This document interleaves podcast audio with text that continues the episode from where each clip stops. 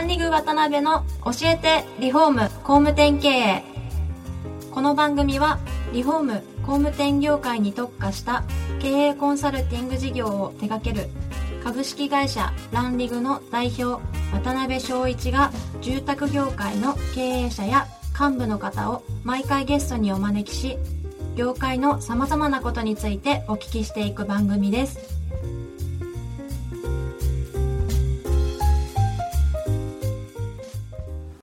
皆さんこんにちは。さあ今週も始まりました。ランリグ渡辺の教えてリフォーム工務店経営アシスタントの牛久保です。えーパーソナリティの渡辺です。渡辺さん今週もよろしくお願いします。よろしくお願いします。今回から4回にわたってご出演いただきますのはフレッシュハウスの創業者である佐野二郎様です佐野さんは1951年山梨県生まれでいらっしゃいます。住友林業の営業マンを経て1995年44歳の時にフレッシュハウスを創業。持続的な成長が難しいと言われるリフォームビジネスにおいて20年間ほぼ右肩上がりの成長を続けられその売上高は68億円を超えました。接種との決断式や1回に7億円の受注があるイベントなど独自施策を継続的に開発するのはもちろんのこと。同社の経営で大切にされてきたのは人。労働集約型と言われるリフォームビジネスでいかに人材育成をしていくかの本質にフォーカスし経営を続けられてきました。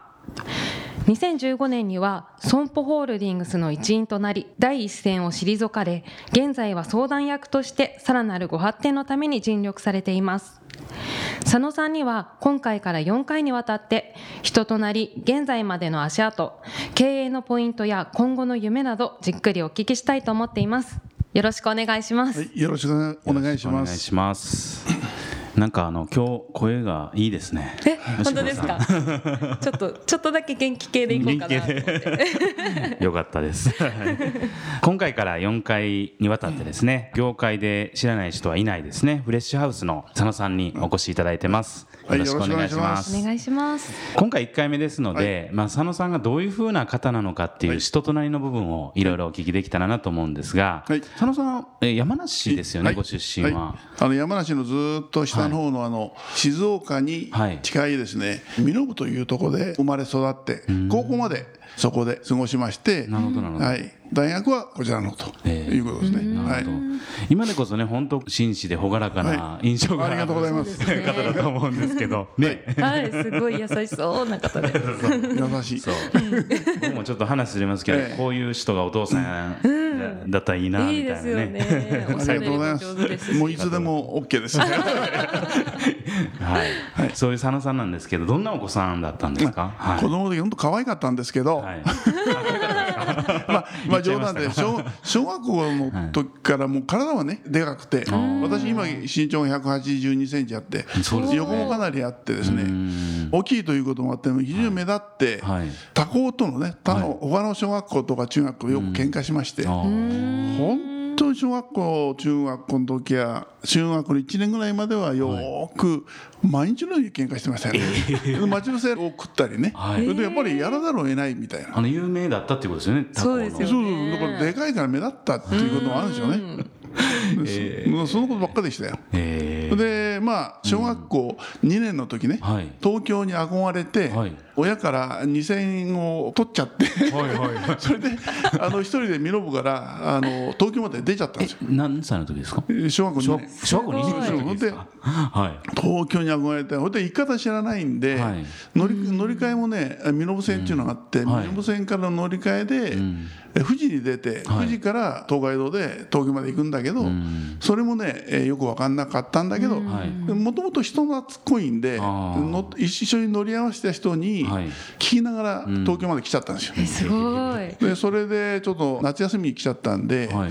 地元の消防団とかね、はい。山狩り、山にこう行っちゃったんじゃないか美濃も山ですから、それで藤川っていう大きい急流が流れてるんで、その川で死んじゃったんじゃない。か流されちゃうんじゃないかとかあの静岡の清水の方までね、はい。消防団の人がね、はい。川をずーっと見て歩いたらしい。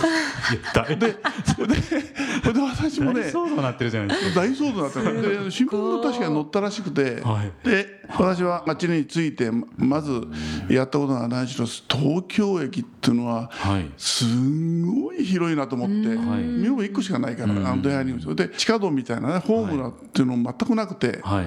ホームから下に下って上へ出てるも出口が分かんないんですよ、はいはい。字もあんまり読めないし、小学2年で。はい。でもようやくねあのなんか裏ぶれたところに出て、はい。それで小学校2年で田舎の小学生でしたんで、はいラスかけてる人は悪い人だっていうイメージがすごくあって、その人の方には絶対に行かないようにして、はいはいはいはい。それであのまず行ったのはどこのデパートかちょっと忘れましたけど、はい。デパートに入って、はい。まあ金はね当時2000円というと相当な結構えーお金でしたんで、一番最初やったのはねそのデパートではい。刀を買った、チャンバラの刀、はいはい。チャンバラの刀を買って刺してずっと歩いてた、街街中。切れるやつですか？切れない。よだっておもちゃだか？らあのいやご神的それやってたら強いのかな？みたいな感じで。それをやってねあの俺駅のそばで寝て2日目に保護されて警察に。よかったですね。そで そして田舎には電話が行って、あはい。それであのこっち行く。それで親戚の人に連絡が行って行って、それで私を警察まで迎えこら来ていただいてそれでそれからその親戚のうちに2週間ぐらい遊んで、それで満喫して帰ってむちゃくちゃ怒られなかったですか？それがね、おふくろ寝たっきりだったんで、はい。おふくろのとこにお金があるっていうの分かってたの、はい。おふくろはずっと病気で寝てたっきりだその財布をちょりもかしたんで、だからおふくろはそれで相当怒られたらしいですよ。そんなもうちゃんと管理してなと。思ああそっちですか？怒られてそれそれででみんな心配しててででもねおふくろがの話によると東京からね警察からはい。電話が行って、はい。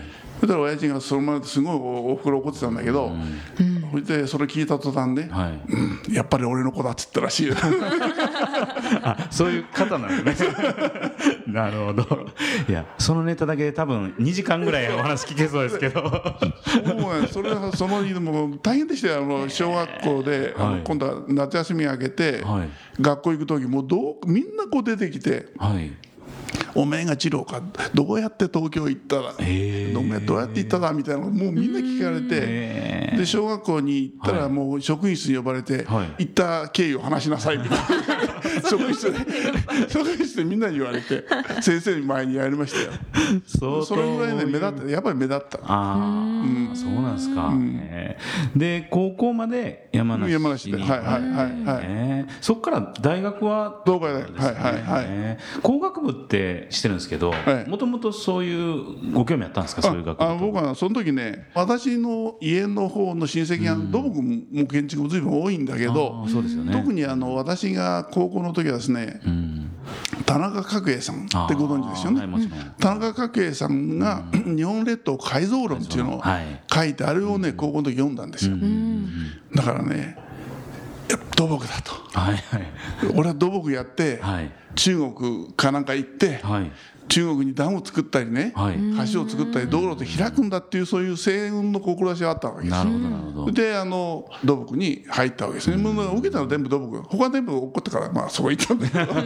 なるほどなるほど。あの全部土木でした、ねですけど大学の時落ち研はい。ね入られてっていはいはうそういうのもやっぱりお好きだったんですか？もう小学校からもうおふくろはずっと寝てたからね、はい。おふくろのそばに行って落語やったりね。あそうなんです落語やったりこう笑わしたりするのは好きでやっぱり小学校でもその生徒会長とかいろいろやってて、はい。まあ、そういう面でこう人にこう受けるというかね。ねだそういうのは好きでだからそれが今でもこう、そうですよね。マジックやったり。会社でマジックとかも普通うもう朝礼でやりますから私。にみんなの朝礼で「じゃあ今日はマジックやる」とか言うとみんなわーっとこう寄ってきて「わあちょっともっともっと離れろ」みたいな感じでやりましたからね、やってます基本的にはあれですよね。人にやっぱり喜ばれるのが好きっていうのが。それはもうわ分かったあなんかある方に聞きましたけど本当プロ級の腕前やってマジックが。あマジックうまいですよ、ね、バッ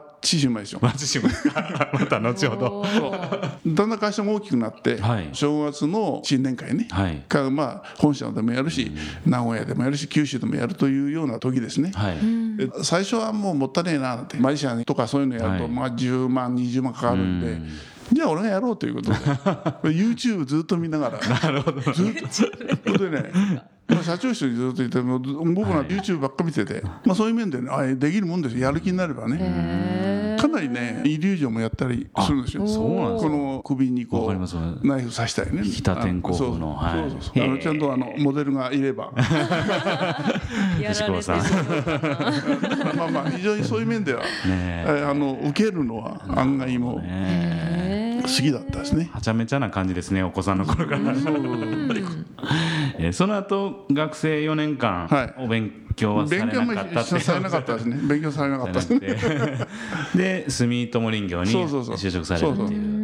なんかあったんですか？住友林業まあ営業がいいだろうっていうことは落ち研もあってまあ、話もあって私の兄貴も、うん、ゼネコンなんですね、はい、それでおじさんもまあゼネコンとか、はい、まあ、案外環境はゼネコンなんだけど、だから俺もそこへというような感じあったんですけど、はい、先生がね、うん、君はね、うん、ダムを作ったら決壊するよ。橋を作ったら落ちるよみたいな道路をやったら陥没するよみたいなね。だからね君はあんまり技術者向いてないと。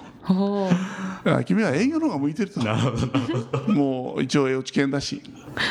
もう、まあ、俺も私もね、あそうだなもう納得しちゃって、はい、ね、自分もやっぱり人と話をした方が、まあ、ずっと今までの経験上楽しいし、確かに。兄貴みたいにもうずっとこう山奥でね、はい団を作ったりね、で本当に半馬馬って知ってます？半馬はい。半馬飯の馬って書くんですよ。飯の食品の飯の場とか半場っていうのはね、もう1年も2年も同じところにずっと寝泊まりしてでそこに3食食べて、もう全然もう熊五郎みたいな、あの生活をずっとしてるんですよ。なるほどなるほど。まあ、ちょっと俺はなみたいな、またね小学校の時みたいに脱走しそうですよね。もうあまりいいことはねということで でまあ林業さんに収まったということですね。まあそれよかったかなと思いますけどね。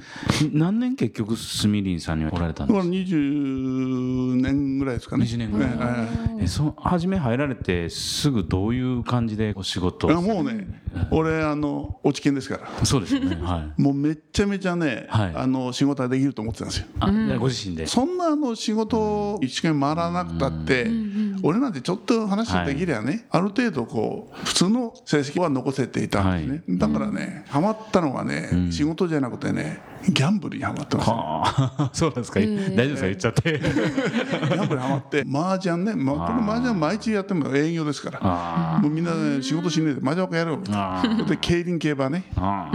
競輪競馬ボート。本気ですね。戸田まで行きましたよ。うわであの競馬競馬はやっぱりね血が走る。血統が走るということでそのオグリキャップがどうのこうのねハイセイクがどうのこうのという血を調べて、それでもう、えー、これだっていうので全然当たんないんだけど、それ であの競輪はね、うん、平塚バンクとか、はい、松戸バンクとか、うんうん、あの観音寺とか、はい、そういうとこのグループを全部調べて、はい、走っていくとこう、うん、まぐりとかそういう助け合っていくということで、そこまで調べて人間関係がねあるみたいですもんね。全然ダメだね。ダメなんですか？ダメだったんですか？そうそう。もうでそれでね、借金随分作っちゃって当時は仕事は、まあ給料はねまあまあ普通の給料だったんで、でもねそれ以上に借金を作ってあのね結婚前ですけどね、はい、結婚前50万当時の50万ですから、ね、今今60、ね、だから今で言ったら、まあ、200万はいくんじゃないですか。200万は。いきますよね。でそれで一番最初やったのは、はい、どうしようかなと。そこでそう。それで結婚も考えてたんで、はい。女房とは学生時代からの付き合いなんで女房はまさか俺がね、はい。こんなに借金してると思わなくて結婚したわけですよ。ああ黙って。黙って。で結婚式の費用も金がないわけですよ。はいはいでいい格好しいだから、はいはいはい。もう格好ばっかつけるからね。であの東京のはい。いい結婚式場に予約して、まあそれこそ高いですよね高い高いところで、それで女房の家と私金がないから親に半分出してもらった。はいはいだから女房が折半でやってもらったわけですね。なるほどなるほど。で半分出して、それでその時親父が「お前自分の新婚旅行ぐらい自分で出せよ」って当時は結婚してその足から行ったっていうのは普通だったんですね。うん。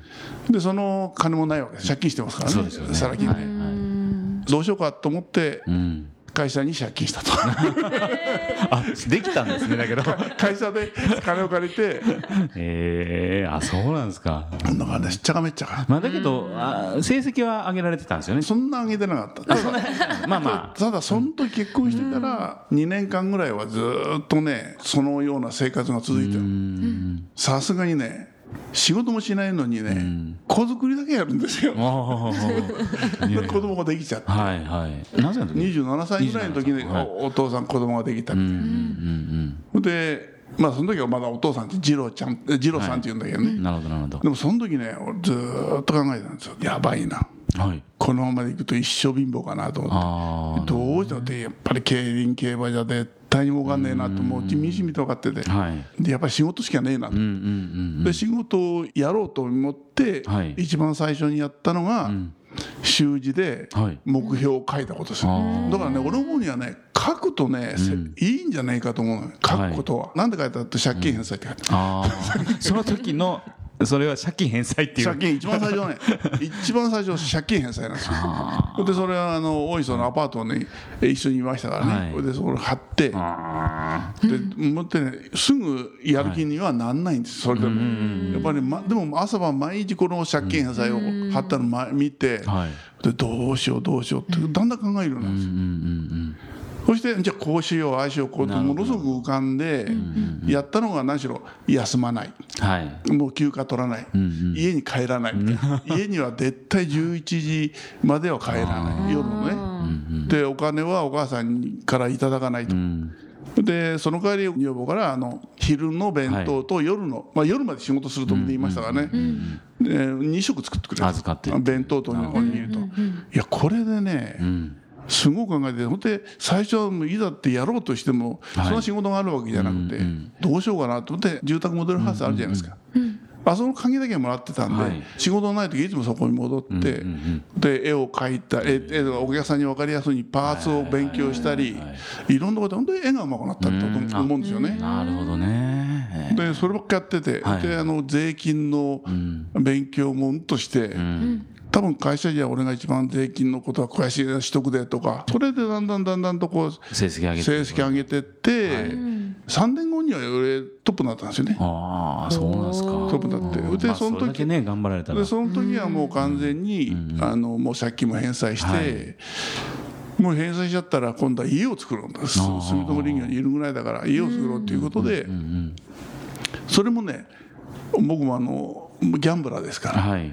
あの毎月こう貯めるのがね、はい。なんていうかなあんまりこう得意じゃないんですよ。ああそういうことですね。毎月こう毎月 5, 5万円とか10万円とか定期的に貯めるのがね、得意じゃないんですよ。酔い越しの金は持たない。だからね どうしようかなと考えたらねその時はもう借金返済して次の賞与があの営業ですから計算できるようになってて。138万ぐらいもらえるってことを分かってたわけなでするほどなるでこれを元手にはい。30ぐらいまでにはい。家を作ろうと考えたんです、はいはい。その28ぐらいの時ですね、最初のその時の賞与の時、100万円をまず住友銀行に、はい。あの定期で置いて、うんありがとうございますって女性が言って、ですぐ「すいませんそれを担保に90万貸してください」って。今貸してくれるんですよ。なるほどなるそほど。のでその90万を借りて、でそれに10万足してはい。100万にして今度はこちらの銀行に定義した。なるほどなるほど。でもう200万は俺持ってるギャンブラーですから、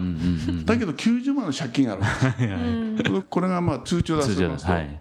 真っ赤なんだけど、でも車の中にいつも入れていつも見て、本当にねかなりね自分に対する発奮剤になりましたね。毎日こう見て。あ意識ねやっぱり。で一緒これでねこの90万を半年後に返すぞと。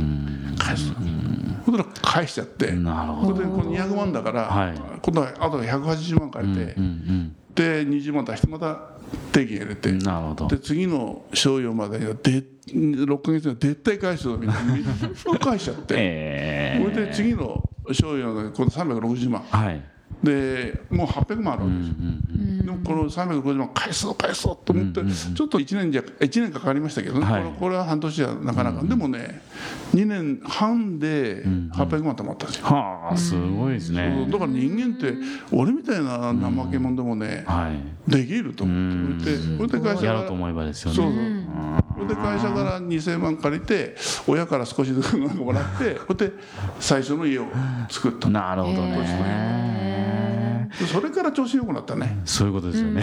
でもそれは一番最初のそれはねやっぱり書いたことだと思うんですよ。ああもうそうですよね。明文化して。明文化して書いてそれで次はそれを取って今度はあの今度は家を作ると。30まで作ると。でも31になりましたけどね。はい。ねそれをもう明文化して書くだから今でもねうちの会社の皆さんには入った時はもう必ずその時の気持ちを書けと。そういうことですね。みんな数字を書いて今でもね新年度はですね、はい。みんなおめでとうっつって、はい。で自分の部署に戻って、一番最初にやるのはね書き数字なんです。よはい。貼られてますもんね会社にね。かっこいいですまずはね。ねいやありがとうございます。あのーちょっと話長すぎいやいやあの 面白すぎてもういくらでも聞けると。次回そうですねあの創業のところの部分とかもっともっとお聞きしたいこともあるんで。はい。はい。そうですね、では時間が来てしまいましたので次回も佐野さんにはゲストにおいでいただけるとのことですのでまた詳しくお聞きしたいと思います。本日はありがとうございました。ありがとううございました。今回もランリグ渡辺の教えてリフォーム工務店経営をお聞きいただきありがとうございました。番組では渡辺や住宅業界の経営者幹部の方へのご質問を募集しています。ウェブサイトランリグにあるお問い合わせフォームよりお申し込みください。お待ちしています。